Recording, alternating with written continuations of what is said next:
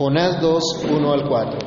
Entonces oró Jonás a Jehová su Dios desde el vientre del pez y dijo, Invoqué en mi angustia a Jehová y él me oyó. Desde el seno del Seol clamé y mi voz oíste. Me escuchaste a lo profundo, en medio de los mares, y me rodeó la corriente. Todas tus ondas y tus olas pasaron sobre mí. Entonces dije, desechado soy de delante de tus ojos, mas aún veré tu santo templo.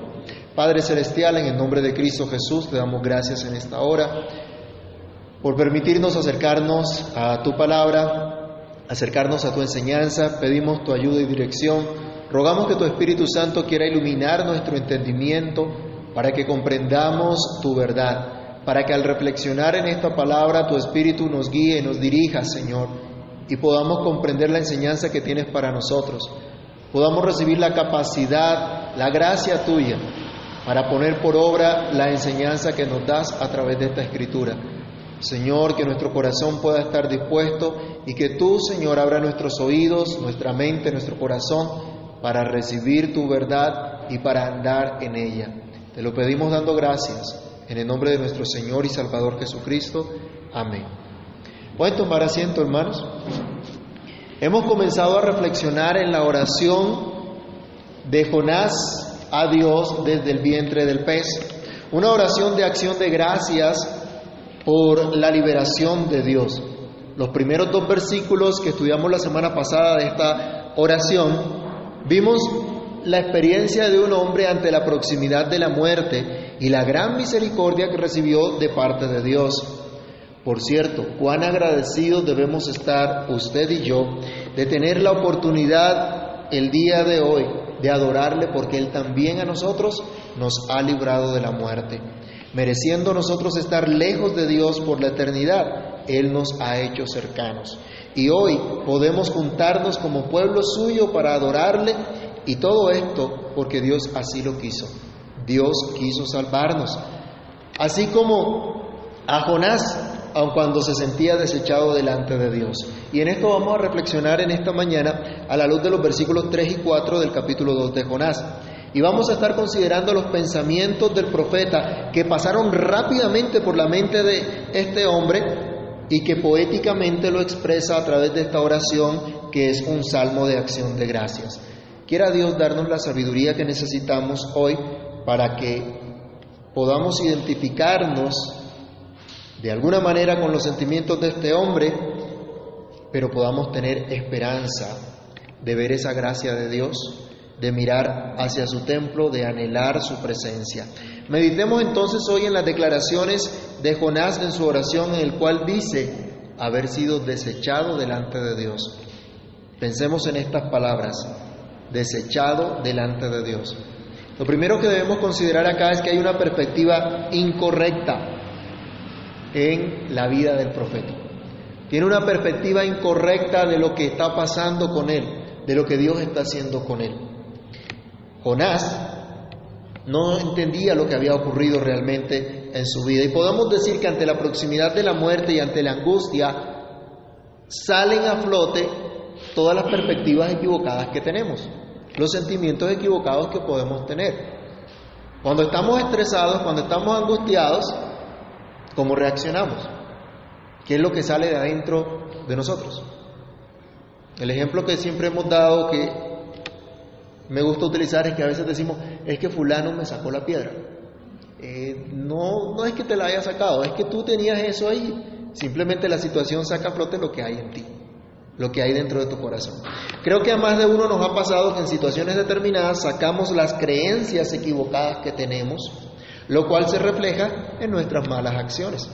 Pero podemos ver también el fruto de la perspectiva incorrecta de Jonás este hombre expresa una gran desesperación a Dios y hasta podríamos decir manifiesta una gran depresión. Por cierto, mucha gente entra hoy en terribles episodios de depresión hasta el punto de querer acabar con su vida, porque tienen una perspectiva totalmente equivocada de lo que están experimentando. Porque no se dan cuenta o no consideran las consecuencias de sus palabras, de sus acciones y de sus motivos equivocados. Jonás, pudiéramos decir, ya estaba en depresión.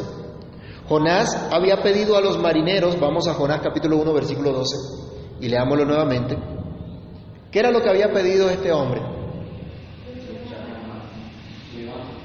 Él dijo, échenme al mar y el mar se va a aquietar inmediatamente. ¿Sí? Él fue el que pidió esto. Y se acuerdan que meditamos que probablemente pudiera ser también un escape de este hombre a la voluntad de Dios, a lo que Dios le había encomendado. Y simplemente lo echaban al mar, era un suicidio asistido, pudiéramos pensar, y se libraba de la responsabilidad que tenía. Y acababa con todo, y ya no habría más sufrimiento. Eso es lo que mucha gente piensa cuando están en esos episodios de depresión también. Jonás no se atrevió a matarse a sí mismo, pero pidió que fueran los marineros los que ejecutaran la sentencia de muerte. Pero cuando los marineros lo lanzan al mar, entonces el profeta ya cerca de la muerte, ahí sí se llena de angustia. Ahí sí se desespera y clama desde lo profundo de su corazón a Dios que Dios le salve, como meditábamos la semana pasada en esa oración de angustia que legó Jonás. Ahí sí mira a su Dios y pide socorro. Y lo más maravilloso de todo esto es que Dios lo escucha. Y luego Jonás se alegra en su salvación. Pero a pesar de eso, eleva una oración a Dios todavía con una perspectiva incorrecta, diciendo, Dios quiso quitarme la vida. Leamos nuevamente Jonás capítulo 2, el versículo 3, la primera parte. Esta es la queja de Jonás. Él dice, me echaste a lo profundo en medio de los mares. Jonás le está diciendo a Dios, tú fuiste el que me lanzó al mar. Técnicamente, ¿quién fue? ¿Quién, lo echó al mar?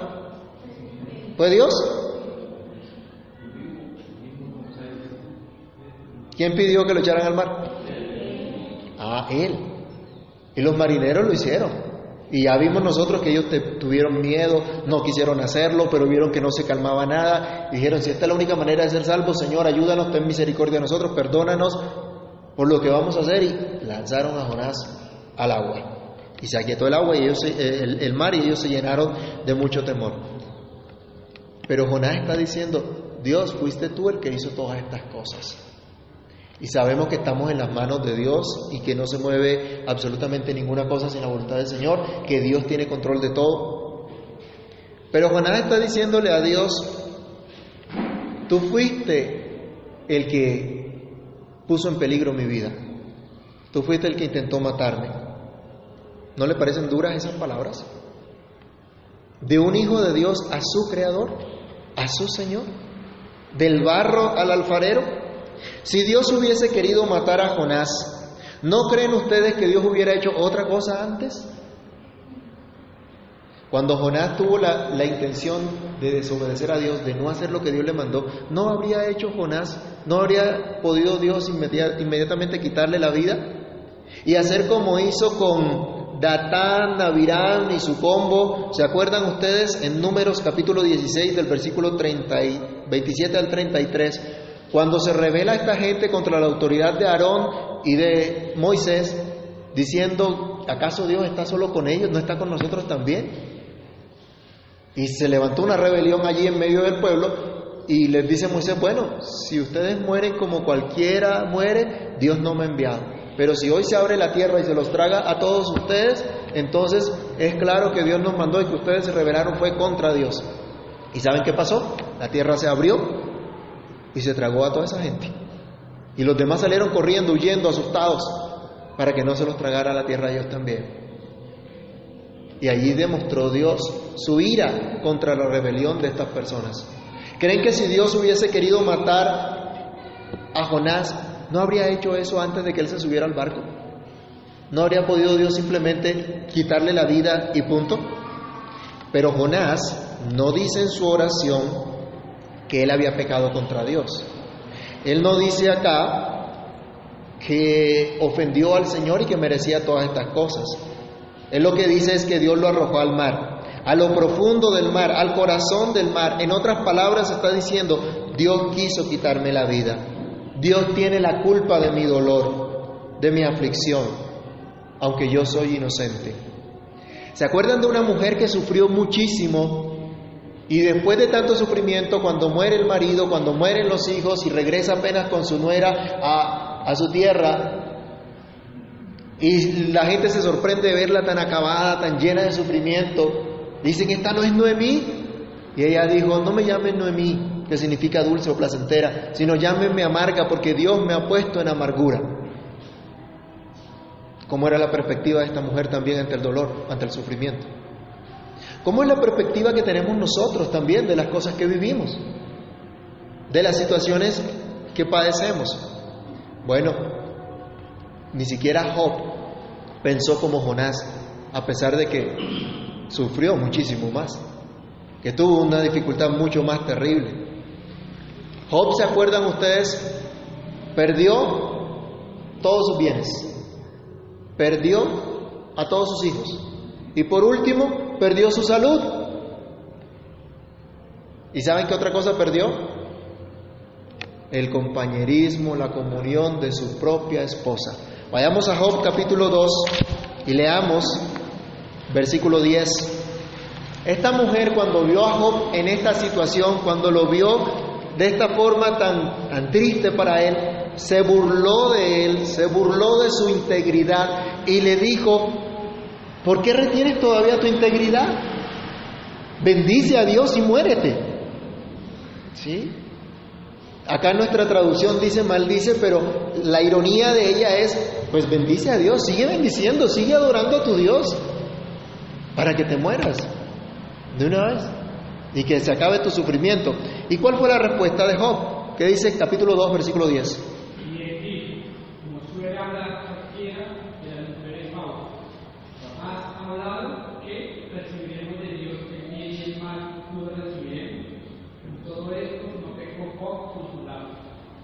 Mire todo lo que perdió Job, pero no renegó contra Dios. No se puso a pelear con Dios. Y aunque la mujer lo tentó a que deshonrara a Dios, él no lo hizo. Jonás, en cambio, consideró que Dios se había ensañado contra él. Él pensó, Dios quiso destruirme. Otra vez regresemos al capítulo 2, versículo 3 de Jonás. Él dice, y me rodeó la corriente Todas tus ondas y tus olas pasaron sobre mí. La corriente dentro del mar, las encrespadas olas del mar cayeron sobre él, pasaron sobre Jonás. ¿Se acuerdan que en el capítulo 1 Jonás dijo, soy hebreo y temo a Jehová Dios de los cielos que hizo el mar y la tierra? Ahora en su oración él está declarando que aquel que hizo el mar y todo lo que hay en ellos había usado su propia creación para destruirlo. ¿No les parece una perspectiva equivocada este hombre? ¿Se acuerdan cuando Dios creó todas las cosas? ¿Qué es lo que nos dice Génesis? Que todo, vio Dios todo lo que había creado y que todo lo que había creado era como bueno en gran manera, es decir, perfecto. Y puso al hombre para que señorease sobre todas las cosas que Dios había creado. A causa del pecado se estropeó absolutamente todo.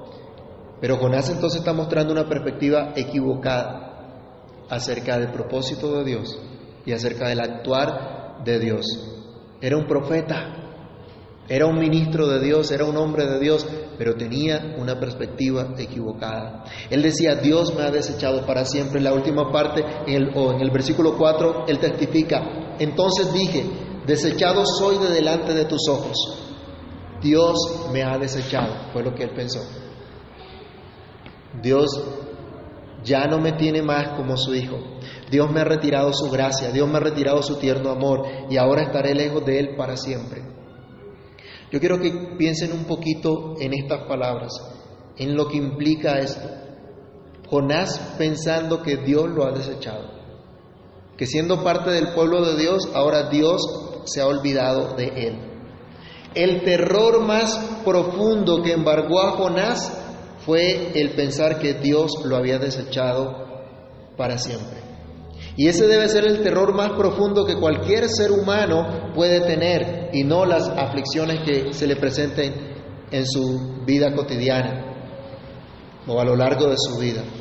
El estar separado de Dios por siempre debe asustar a cualquiera. debe aterrorizar a cualquiera. Por eso el mismo Señor Jesús advierte a sus discípulos, no le tengan miedo a aquellos que se levantan contra ustedes y que amenazan con quitarles la vida.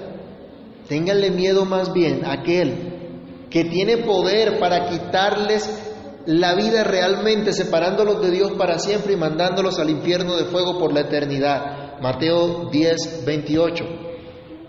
¿Quién lo puede leer?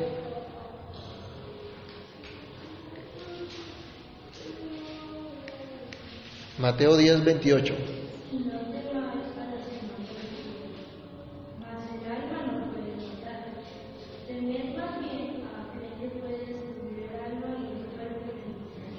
Y Mateo 13, del 40 al 43. De manera que no se arranca la cizaña. Sí. De manera que no se arranca la cizaña y se quema en el fuego, así será en el fin de este siglo.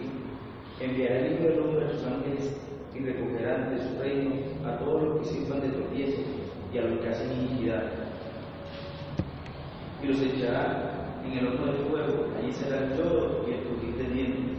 Entonces los justos resplandecerán como el sol en el reino de su Padre. El que tiene oídos para oír, oiga.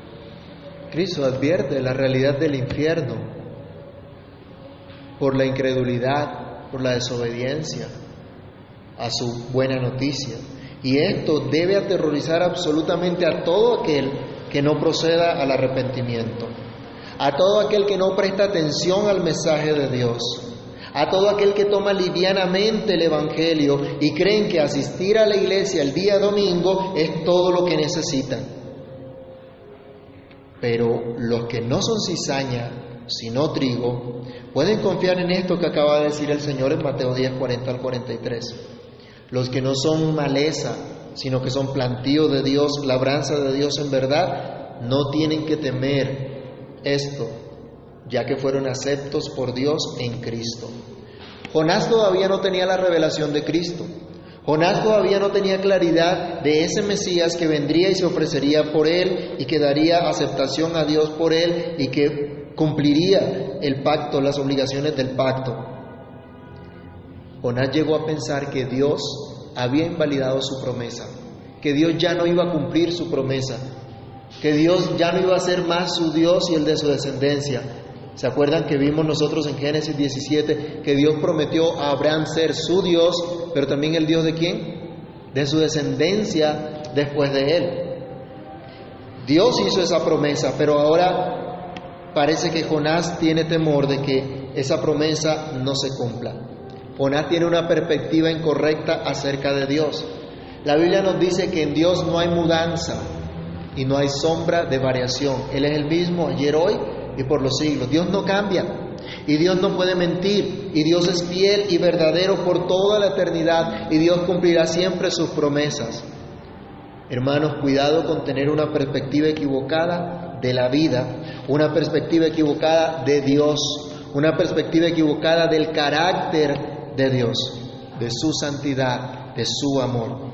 Debemos cambiar nuestra manera de pensar, pues incluso cuando oramos, a veces lo hacemos de manera equivocada. Pedimos a Dios de manera equivocada, muchas veces llenos de angustia y de depresión, en lugar de venir ante su presencia en arrepentimiento y fe. Que Dios tenga misericordia de cada uno de nosotros para que cambiemos nuestras perspectivas equivocadas, para que Dios unja nuestros ojos con su colirio, para que veamos con claridad. Pero lo otro que quiero resaltar en estos dos pasajes, estos dos versículos de, del capítulo 2 de Jonás, es que hay en él, a pesar de toda su perspectiva equivocada, un profundo anhelo de restauración. Él dice en el versículo 3, Dios ha hecho cosas terribles conmigo, Dios ha querido destruirme, pero en el versículo 4 habla de la conmoción y la esperanza que incluso hay dentro de su desesperanza, como paradójico, ¿no? Y aquí fluye una cantidad de emociones y no sé si ustedes lo pueden percibir como un carrusel, un sube y baja, donde está totalmente deprimido, pero también pareciera que hubiera esperanza. ¿Y qué más impredecible hay que el ser humano?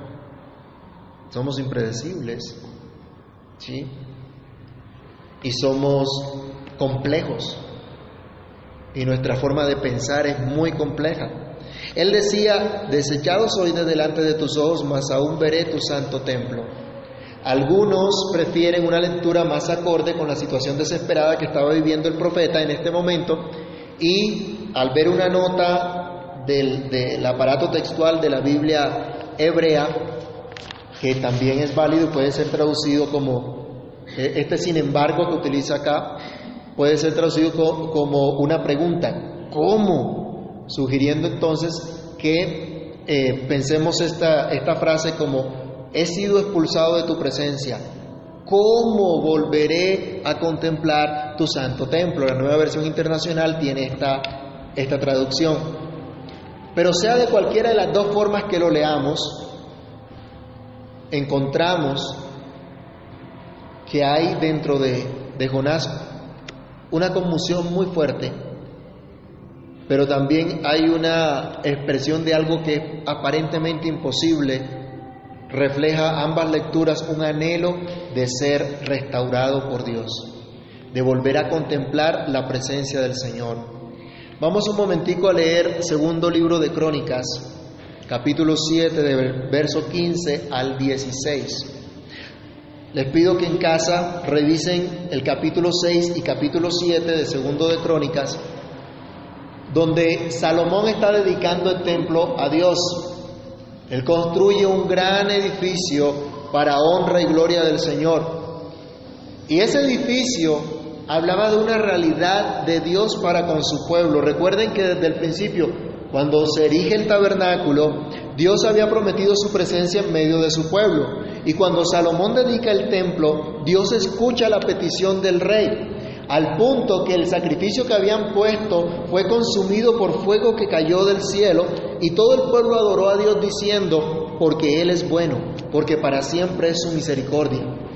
Y Salomón había orado, Señor, si alguno se postra en este templo a pedir tu ayuda y socorro, aunque haya pecado, pero si se volviere a ti, tú lo oirás tú lo restaurarás. O si el pueblo es desterrado y se van a otros lugares y oraren desde ese lugar hacia acá, tú tendrás misericordia. Y Dios se aparece luego en sueños a Salomón y le contesta, segunda Corintios, perdón, segunda Crónica 7, 15 al 16, ¿quién lo puede leer?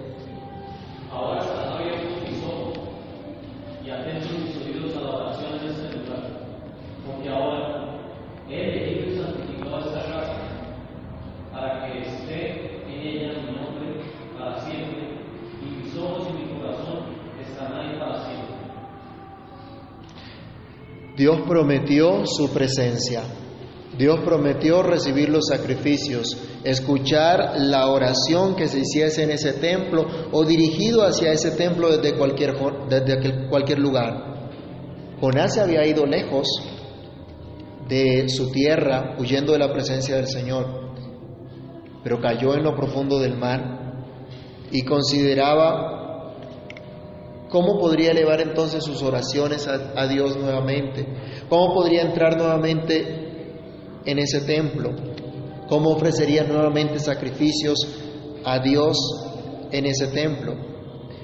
Hermanos, recordemos que hoy la iglesia del Señor es el templo del Dios vivo. Ustedes y yo, al ser parte de la iglesia de Cristo, somos ese templo. Y Él ha prometido llenar ese templo de gloria, de majestad. En el Antiguo Testamento usted escucha que venía una nube de gloria sobre el tabernáculo. Y en esta historia de la dedicación del templo de Salomón también vino esa nube que llenó de gloria ese templo. Pero ¿saben qué ha prometido Cristo? Vayamos a Apocalipsis capítulo 1. Y leamos del versículo 10 al 20, cuando Juan tiene esta revelación, Cristo manifiesta que Él está en medio de su iglesia, en medio de su pueblo, de una manera mucho más gloriosa de lo que vieron los antiguos a través de esa nube que venía sobre el tabernáculo y que vino sobre el templo. Leamos Apocalipsis 1, 10 al 20.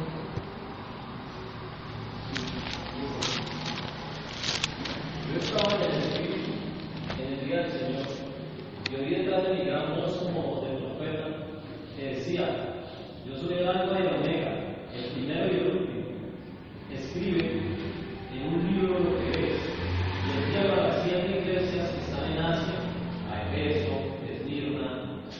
Pérgamo, Tiatira, Sardis, Filadelfia, la Odisea. Y me volví para ver la voz que hablaba, que hablaba conmigo, y vuelvo, y siete candeleros de oro, y en medio de los siete candeleros a uno semejante a hijo de hombre, vestido de una ropa que llegaba hasta los pies y ceñido por el pecho con un cinto de oro. Su cabeza y sus cabellos eran blancos como la blanca lana, como nieve, sus ojos como llamas de fuego, y sus pies semejantes al bronce bruñido, refulgente como en un horno, y su voz como estruendo de muchas aguas. Tenía en su diestra siete estrellas, de su boca salió una espada aguda de dos filos, y su rostro era como el sol cuando resplandece su fuerza. Cuando le vi, caí como muerto a sus pies, y él puso su diestra sobre mí diciendo, no temas, yo soy el primero y el último. Y el que vivo y estuve muerto, mas he aquí que vivo por los siglos de los siglos. Amén.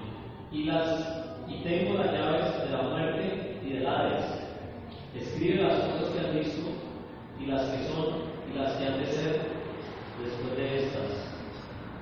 El misterio de las siete estrellas que has visto en mi diestra y de los siete candeleros de oro, las siete estrellas son los ángeles de las siete iglesias y los siete candeleros que has visto son las siete iglesias. ¿Qué está diciendo Cristo? Que Él habita en medio de su iglesia. Él está en medio de la iglesia. Cuando nos reunimos como pueblo de Dios para adorar al Señor, en medio de nosotros está Cristo. Ya no vemos una nube que viene sobre un lugar, pero Él ha prometido acá su presencia. Él ha prometido acá estar con nosotros. Él tiene en su mano a su pueblo. Él está en medio de su pueblo. Él está en todo lugar.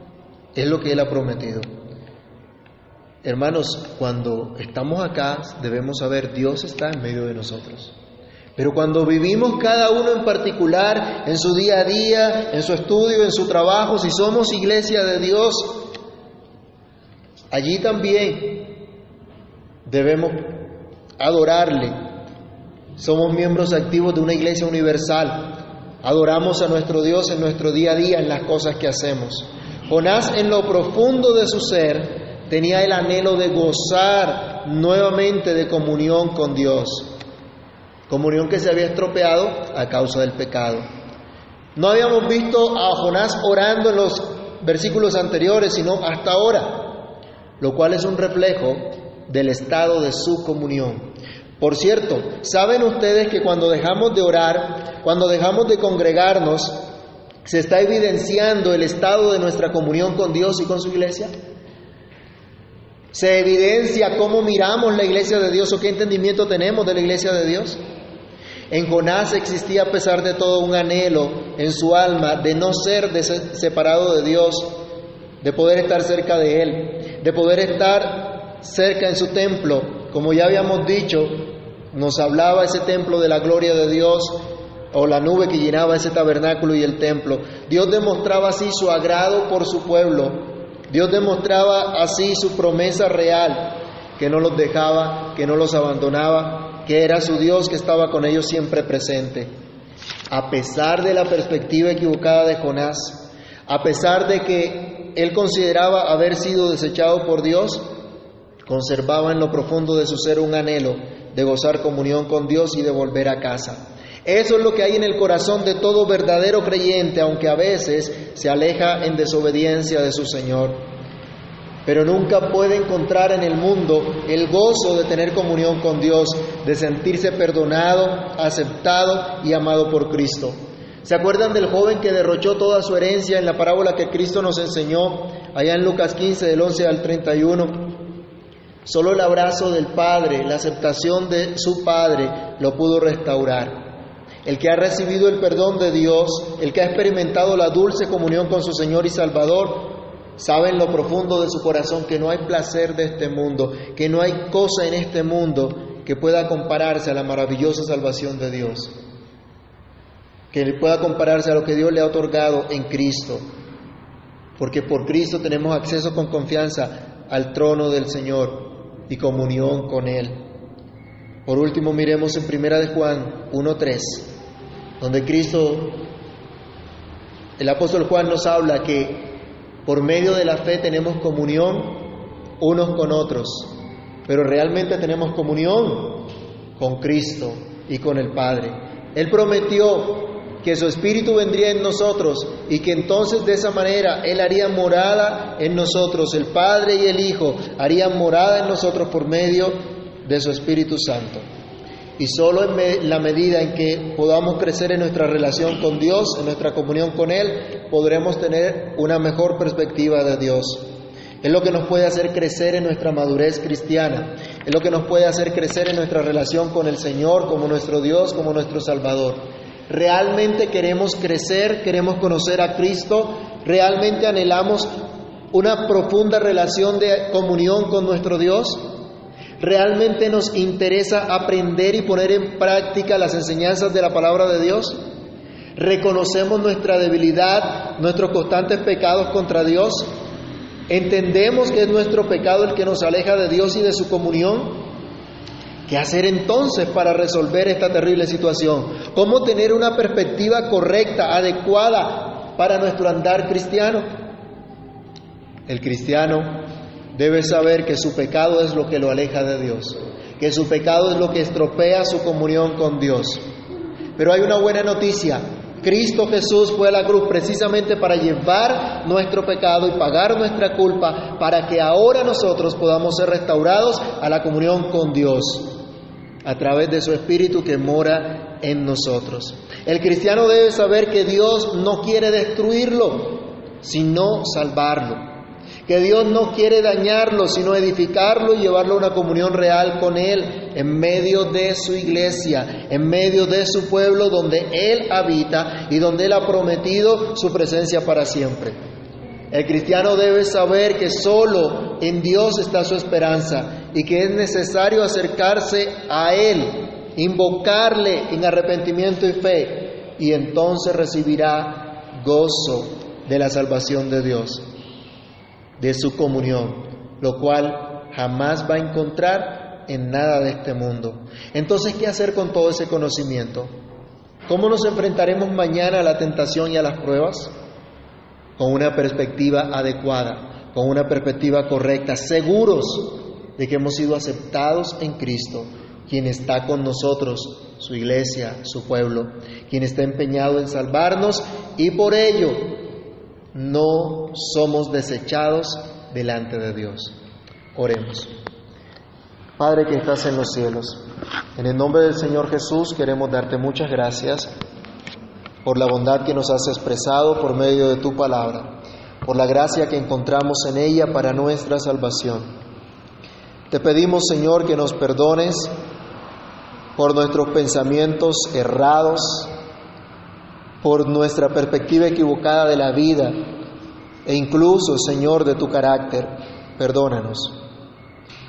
Hoy te pedimos, unge nuestros ojos con colirio para que veamos. Permite que veamos de verdad conforme a la enseñanza de tu palabra. Que consideremos lo que tú dices, no lo que nosotros consideramos en nuestra propia opinión. Ayúdanos, Señor, a entender tus razones que son justas, que son correctas, y no nuestros caprichos pecaminosos.